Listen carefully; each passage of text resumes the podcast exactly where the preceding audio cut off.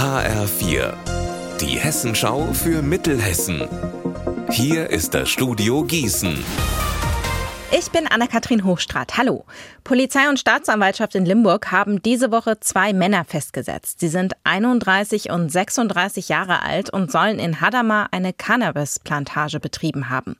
Mit mehr als 1000 Pflanzen. HL4-Reporterin Eva Rösler, wie lange haben die Behörden denn gegen die beiden Männer schon ermittelt? Laut Staatsanwaltschaft seit rund eineinhalb Jahren. Diese Woche war es dann soweit. Die Ermittler haben 19 Objekte durchsucht und konnten dann die beiden Männer aus dem Hochtaunuskreis festsetzen, so die Mitteilung der Staatsanwaltschaft.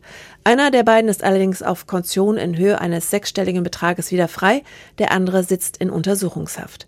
Die Polizei hatte bei der Plantage neben den fast 1100 Cannabispflanzen auch mehrere tausend Euro Bargeld und Datenträger mit Kryptowährungen gefunden. Nach dem Lkw-Brand gestern auf der A5 bei Alsfeld Richtung Norden wird es heute noch den ganzen Tag zu Behinderungen kommen. Die Fahrbahndecke der A5 wurde durch den Brand so stark beschädigt, dass sie nun ausgetauscht werden musste. Ab 13 Uhr könnte eine Fahrbahn wieder freigegeben werden. Dennoch rechnen die Experten noch mit Verkehrsbehinderungen bis in die Abendstunden. Die Richtsberg Gesamtschule in Marburg feiert heute ihren 50. Geburtstag. Sie steht für moderne Lernformen und Digitalisierung wie kaum eine andere Schule in Deutschland. Schulleiter Thomas Färber fasst zusammen, was die Schule noch ausmacht und wie heute Abend gefeiert wird. Die Richtsberg Gesamtschule steht seit 1973 für Integration, seit 1991 für Inklusion und von Anfang an für kulturelle Bildung, für eine Kultur der Mitbestimmung und für die Teilhabe aller Beteiligten.